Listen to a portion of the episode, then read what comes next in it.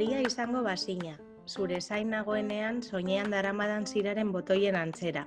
Ojalá seas amarillo, como los botones del chubasquero que llevo puesto mientras te espero. Izan zaitez nahi duzun kolorekoa, berdea, gorria, laranja, amaigabea. Ojalá seas amarillo, del color que quieras ser, verde, rojo, naranja, infinito, porque el infinito también es un color, porque el amor es de todos los colores y porque todos y todas somos amor.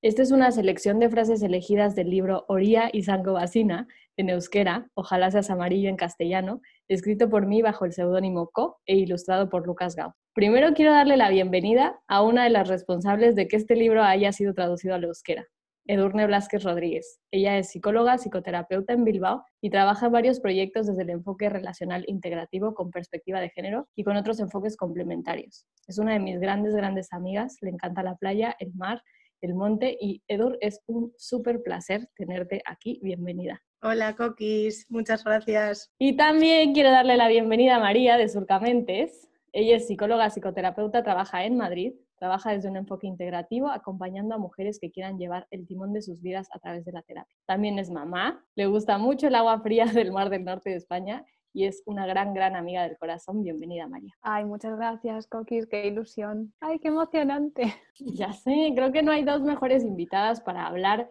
de romper estereotipos de colores y ser auténticamente quienes somos en nuestras relaciones, que ustedes dos, tienen un enfoque similar, que además comparto y, y, que creo que tiene mucho que aportar. Así que si les parece bien, empecemos hablando de qué queremos decir cuando decimos ser quienes somos. Esta frase que se dice muchísimo y que ahora está como muchísimo más de moda, sé, quién eres, ser quienes somos, recuperar la esencia. ¿Qué quiere decir para cada una? Justo en un mundo en el que nos han enseñado a ponernos tantas y tantas capas, pero al menos desde, desde mi punto de vista y desde el proceso que he podido vivir a lo largo de, de los años que tengo, sí que pensaba que es estar en contacto con, lo que siento, con lo que pienso, con las sensaciones corporales que tengo y que lo que hago sea el reflejo un poco de quién soy yo. Creo que es lo más parecido a ser auténtica que se me puede ocurrir ahora. Pero sí, como ser yo y estar contenta, pensaba. O sea, yo me preguntaba mientras te escuchaba, Coquis, que como qué habilidad tienes para hacer preguntas que aparentemente son sencillas y en realidad son tan complejas.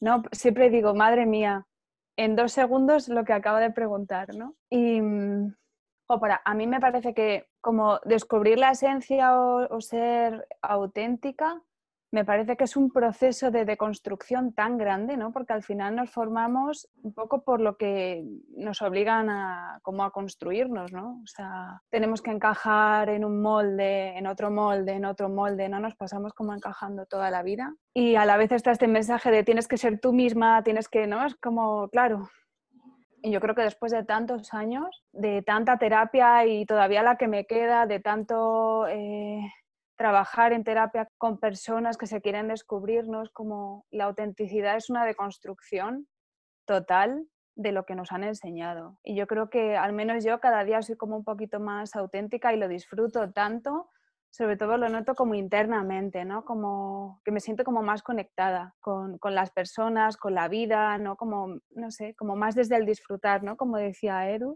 No, sé si he contestado, pero vamos, que esto es lo que me sale. Sí, sí, sí, tal cual. Pero y, me surge esta, esta duda, ¿no? El, el, para qué estamos rompiendo estos estereotipos, para qué sirve el quitarnos el rosa y el azul, eh, como en esta idea de, del amarillo, ¿no? O de cualquier otro color. ¿Para qué? ¿Para qué podríamos hacer esta deconstrucción? ¿Qué, qué beneficios tiene, qué obtenemos.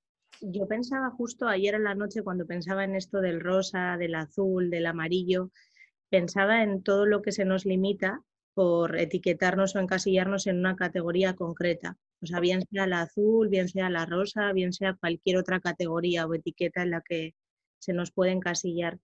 Y pensaba que el, que el mundo es tan infinito y tan diverso y tan rico de posibilidades, no como un poco al hilo de, del libro de Ojalá seas amarillo, que pensaba que es, que es una pena como encasillarnos o limitar nuestra esencia y nuestro ser a lo que se define desde fuera, ¿no? Porque un poco al hilo de lo que decía María, yo también creo que es un proceso de deconstrucción, en parte porque es quitarnos lo que nos han colocado encima. Y también pensaba en esto que decía de estar contenta con quien soy, no tanto desde esta filosofía de estar siempre contenta o estar siempre alegre, sino estar en calma si estoy triste, si estoy enfadada, si estoy contenta, si estoy empoderada, que no haya una voz diciéndome que debería de ser de otra manera, ¿no? Un poco asociándolo con la, crítica interna también y con este proceso de deconstruir y soltar eso. Ahora voy yo, a ver, ¿eh? A ver, cuando has preguntado, Coquis, a mí lo, lo, que se me ha venido como a la mente es como, para, o sea, no es el color, no es el rosa, ¿no? Lo que decía Edur, ni rosa, ni azul, ni violeta, en realidad no es eso, no es, es más como que puedas elegir qué colores te van según en qué momento de tu vida, ¿no? Y como eh, incluso colores que igual ni siquiera existen, ¿no? Como una mezcla o colores que solo ves tú, ¿para qué? ¿no? Y, visualizaba como un, como un corsé, ¿no? Como que al final también eh, los colores y los estereotipos son un corsé que no nos deja respirar y que cuanto más trabajas en ser quien eres, independientemente de si a la gente que, que te rodea le gusta o no le gusta, ¿no? Como que mm, te permite respirar, te permite coger el aire que necesitas, al ritmo que necesitas y, poder estar como más plenamente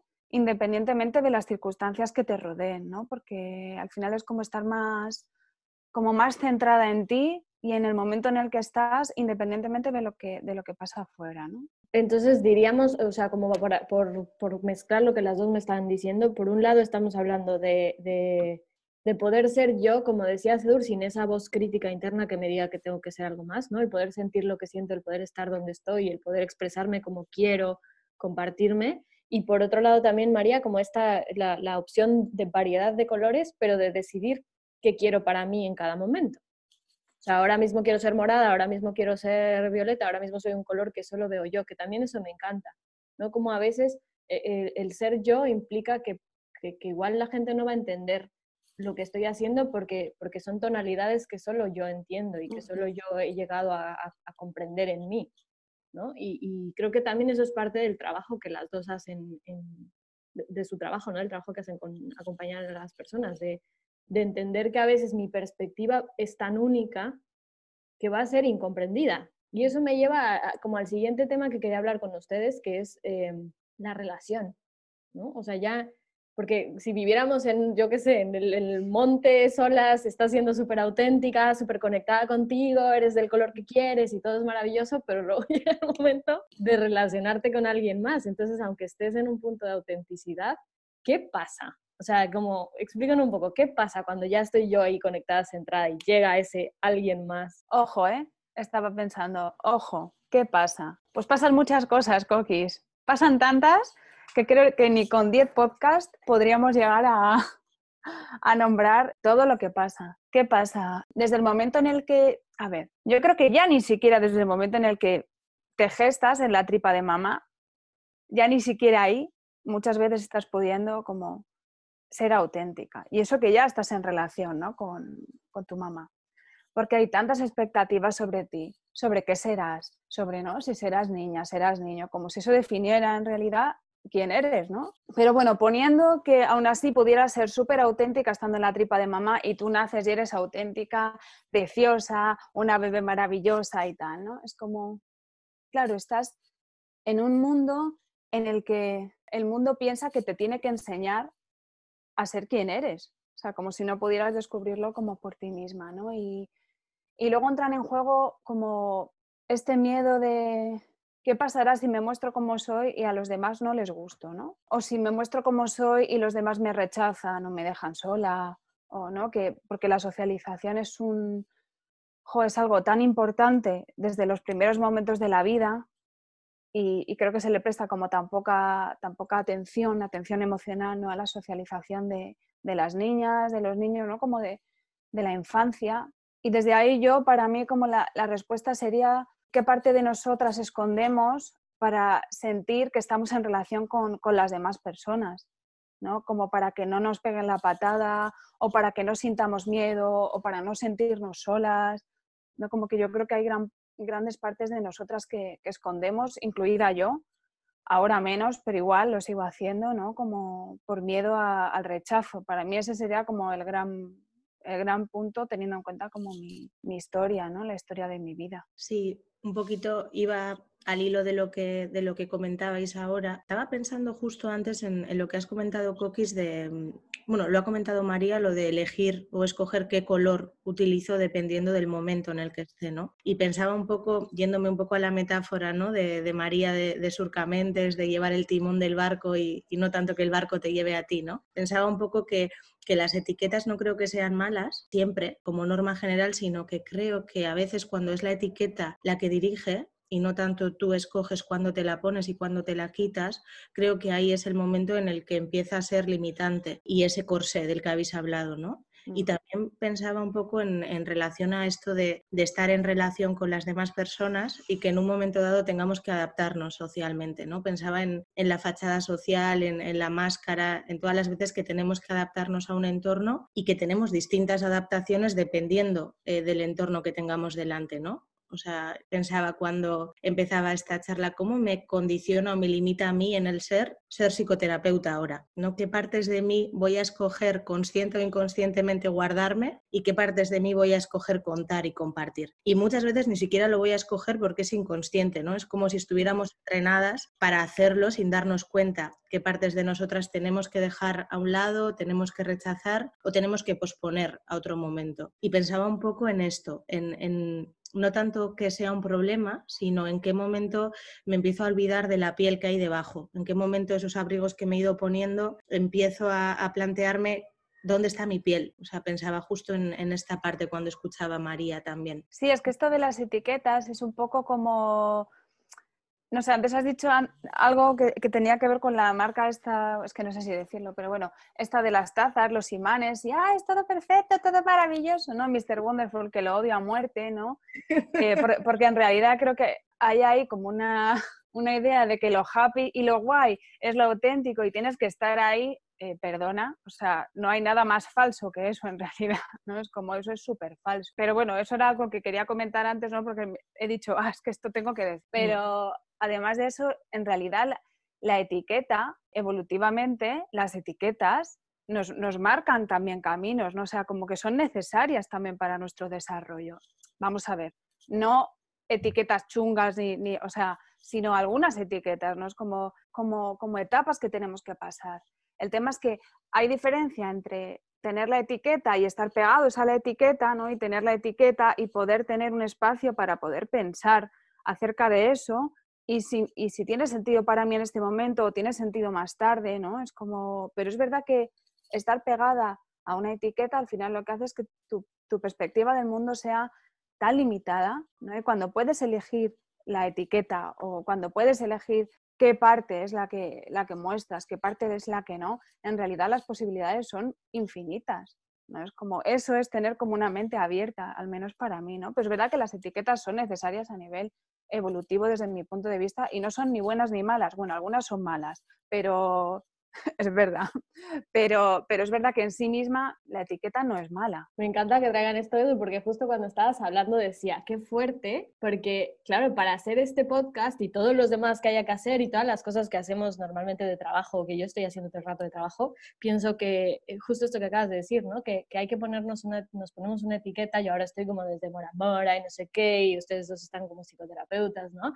Y, y me imaginaba si nos sentáramos a tomar un café o el día que nos veamos en la playa del Norte para nadar, estaríamos con otra etiqueta completamente distinta y relacionándonos desde otro lugar. Que en verdad, eh, toda esta idea de las conversaciones y lo que les decía antes de empezar a grabar viene de poder empezar a relacionarnos desde muchos aspectos, ¿no? O sea, sí, sí estoy desde Mora Mora, pero también está Coquis la persona. Y aunque, como bien dices, voy a posponer a otro momento algunas cosas, también si en este momento, por ejemplo, me emocionara y surgiera el llanto, pues se queda, ¿no? O sea, ayer lo hablaba en una de las, grabaciones, el cómo, el cómo estamos buscando dar espacio a las emociones y, no se va a, por ejemplo, editar o cortar o quitar un llanto eh, de emoción de algo que estamos diciendo aquí ahora, ¿no? Que, o sea, me, me, me fascina porque, porque sí, nos limitan de cierta manera, nos ayudan a regularnos también de cierta otra, y según hablabas, María, pensaba cuánta estructura también nos dan las etiquetas.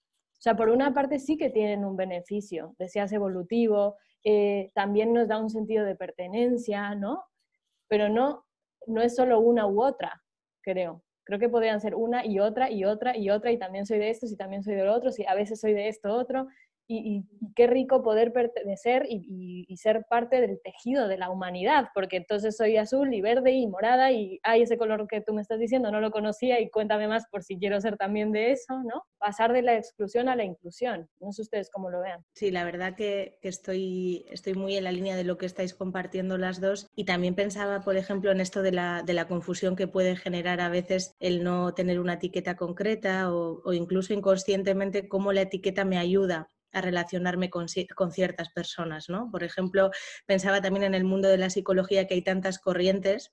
A veces el saber que alguien es afín a la forma en la que yo trabajo a mí me, me hace mucha ilusión entonces me presento de otra manera distinta ¿no? ante la persona. Y, sí que estaba pensando también, ha habido un momento que me ha venido la reflexión porque yo tengo algunas amigas que ahora están siendo madres y que están decidiendo no, saber el, sexo o el género del bebé que está en camino, que están decidiendo los primeros años no atribuirle una etiqueta de género cerrada, pues no ponerle pendientes y que lo escoja cuando crezca y todas estas cosas, ¿no? Y pensaba que muchas veces desde lo más adentro me surgía la, pregunta de pero qué es niña o niño, ¿no? Y saber que, no podía hacerlo y, que igual podía preguntar por sus genitales, pero luego pensaba, ¿no? Pero ¿para qué necesito yo saber esto? Y, pensaba, quizás hay algo inconsciente en mí que le va a tratar distinto, que le va a decir otras cosas sabiendo yo en qué categoría colocar a la persona, ¿no? En este momento, al bebé, a, la niña, al niño, a, lo que sea que está en camino.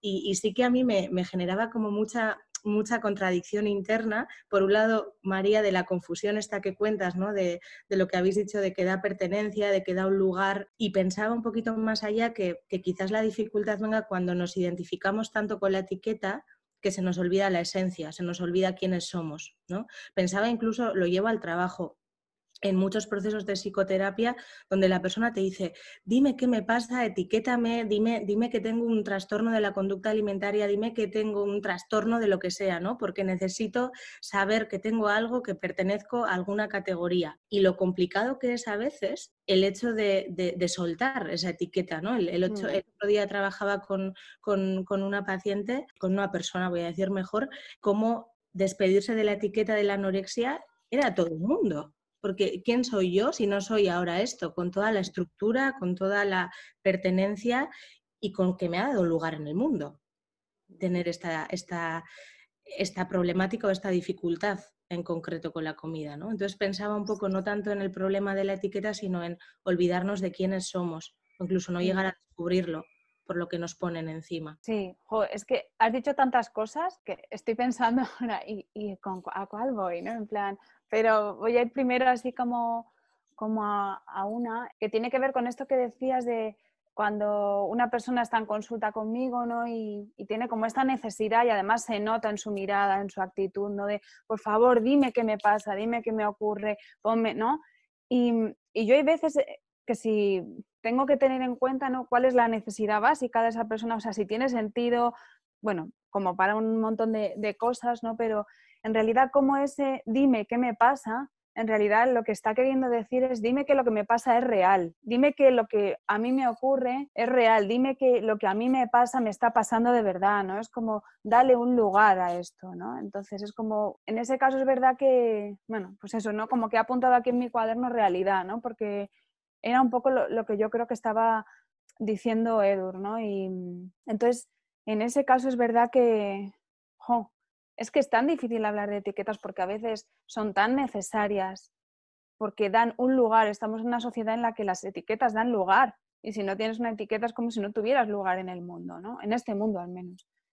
Y, a la vez también pueden ser tan dañinas en algunos casos, ¿no? El exceso igual de etiqueta o, no lo sé, igual que decías también, Edur, hablando de, del tema de perspectiva de género, ¿no? Eh, también como, esa, no sé, como a veces cuando estás en el lugar de, vale, no necesito saber eh, qué genitales va a tener este bebé, ¿no? Yo cuando estaba embarazada, claro, todavía no, estaba, no había caminado como en, en esta parte de, del feminismo, ¿no? ¿no? estaba ahí, vamos, ni de lejos. Y, y, yo pensaba, según hablabas, en, hubiera tratado diferente, ¿no? Es como, hubiera tratado diferente a, a mi hija si hubiera sido niño. Y la respuesta es sí, claramente, ¿no? Y como también abrazar esa, esa discrepancia interna entre, joder, sé que igual no es, no es lo, lo más adecuado y saber que hay una parte de mí que está tan construida desde ahí y salgo a la calle y está por todas partes y me relaciono con alguien y está por todas partes, ¿no? Es como que,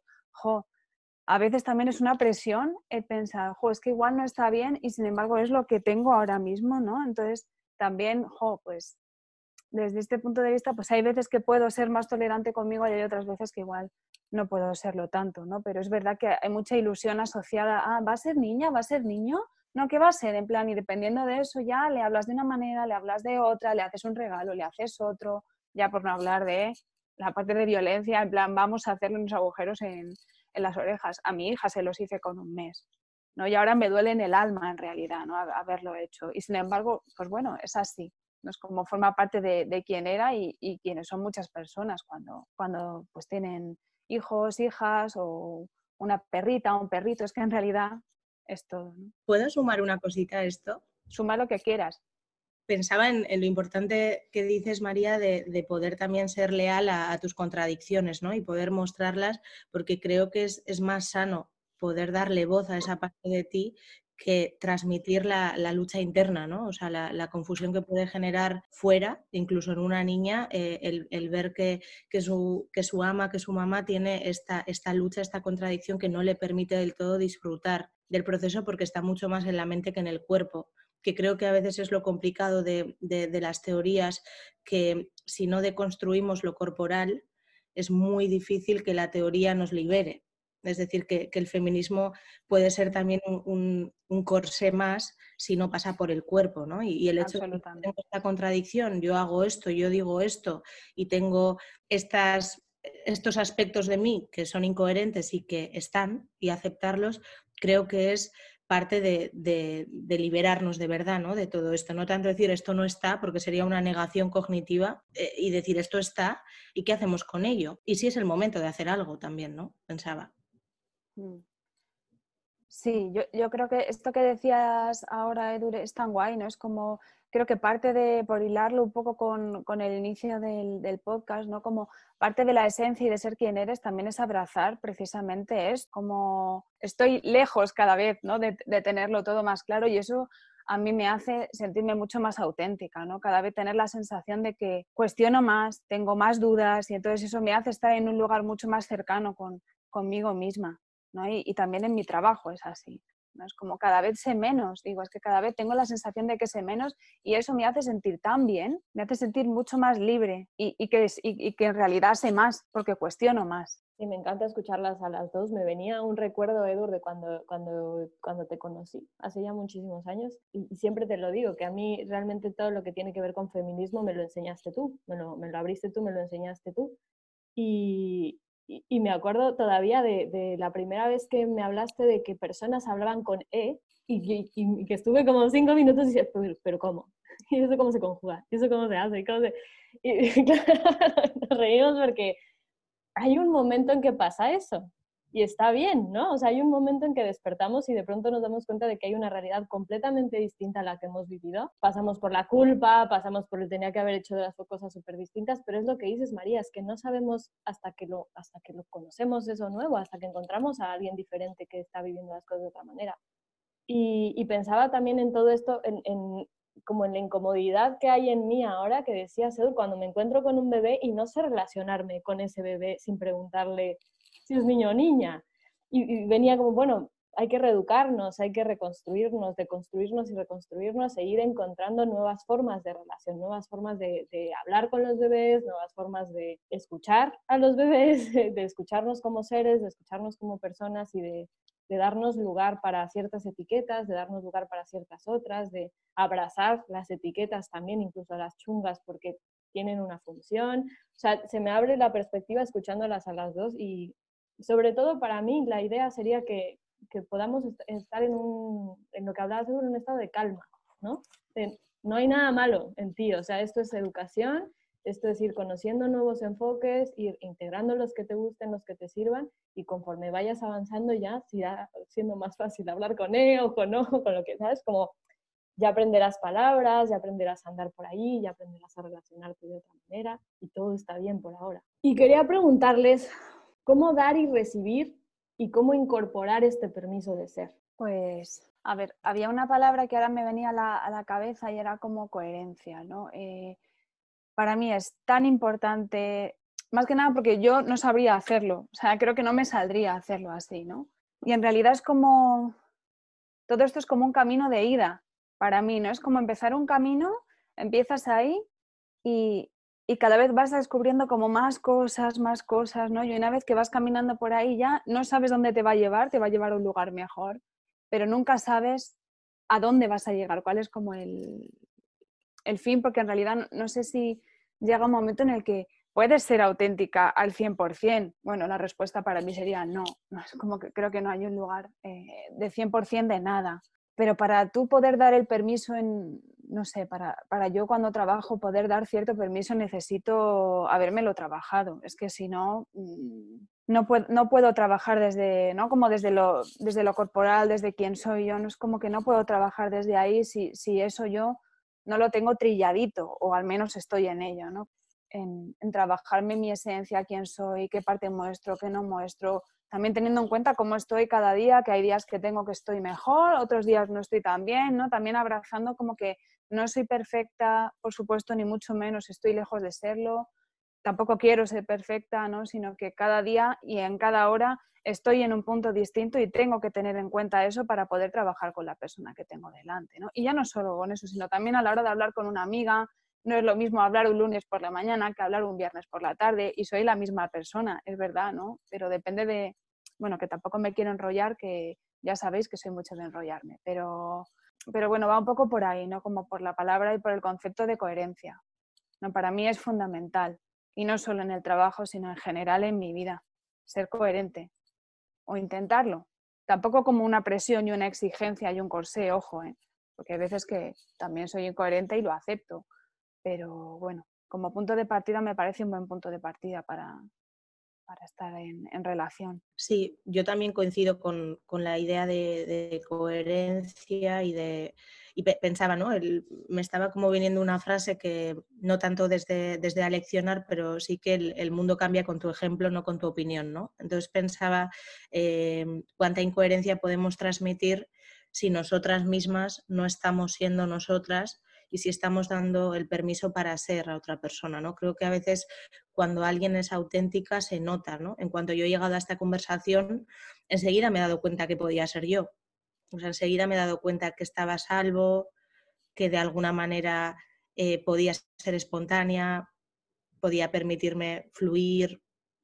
Entonces, en ese sentido, creo que eso es algo que se nota, que es muy visceral y que, y que se nota muy en el cuerpo. Ay, Edur, me encantaría que profundicemos un poquito más en esto porque, claro, el, permiso de ser auténticas viene también cuando nos encontramos en un entorno seguro. Entonces, no sé si, si lo tengan claro o no, pero, o sea, cuando llegamos a algo, ¿qué es lo que evaluamos para poder permitirnos más autenticidad y menos máscara? Pues yo personalmente lo noto mucho en el cuerpo. Si mi cuerpo está tenso, si está más relajado, si puedo pensar. Noto que cuando estoy sobreadaptándome a lo que está pasando fuera es más difícil para mí pensar y, fluir en este pensamiento, ¿no? O sea, pensaba en cómo hemos empezado la conversación y cómo Coquis nos ha dado el permiso de, ser nosotras mismas, ¿no? Nos ha dicho, bueno, decir lo que queráis.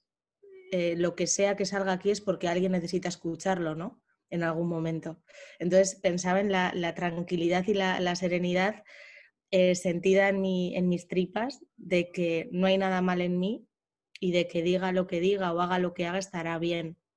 Y que, y que siempre estoy hablando de lo que yo pienso, no de algo que es así.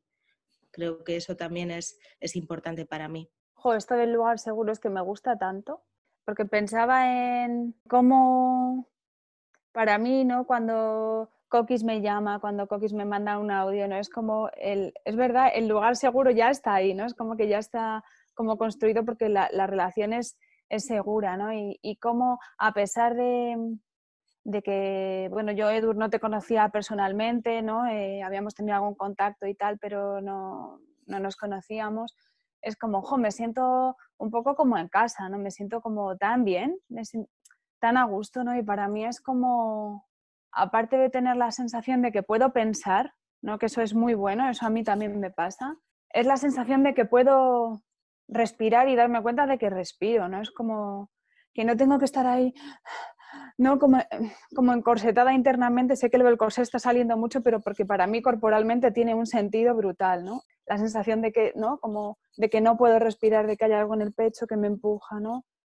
Ay, cuando eso se libera es como que tengo una sensación de, qué bien, ¿no? Por fin estoy en un lugar en el que puedo ser yo, puedo estar como esté y está bien, ¿no? Es como, qué guay, ¿no? Es como, el resumen sería, qué guay, ¿no? es, fantástico, es como una sensación maravillosa de, fluir como por dentro, ¿no? La, energía, eso que no hablo mucho de esto normalmente, pero ¿no? como la sensación de que, guau, ¿no? Como que, que hay algo por dentro que se mueve a un ritmo así como si fuera un río, así súper guay. Sí, me encanta, según las escuchaba pensaba eso, o sea, la sensación de poder pensar, la sensación de, mm, de, tener el cuerpo suelto, o sea, de, justo lo que dices, Mariano, de no estar encorsetada, de no estar tensa.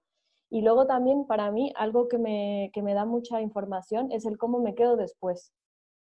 O sea, si después tengo la sensación de recordar aunque no me acuerde de las cosas concretas, ¿no? Pero de recordar en dónde estuve, recordar que tuvimos la conversación, el poder incluso compartir con alguien más, ah, pues justo estuve hablando con ellas y me dijeron esto y, yo pensé esto y ta, ta, ta.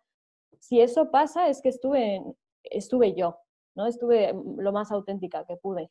Si eso no pasa, o sea, si salgo de, de, de una reunión o de una hora o de alguna, algún contacto con alguien más, no me acuerdo, hay como confusión, hay como esta cosa de, es que no sé qué pasó ahí o no, no, tengo un recuerdo o, pasó demasiado rápido y no me enteré de qué pasó y fui como sin, sin ver, ¿no? Como un poco con los caballos así de frente, de frente, de frente.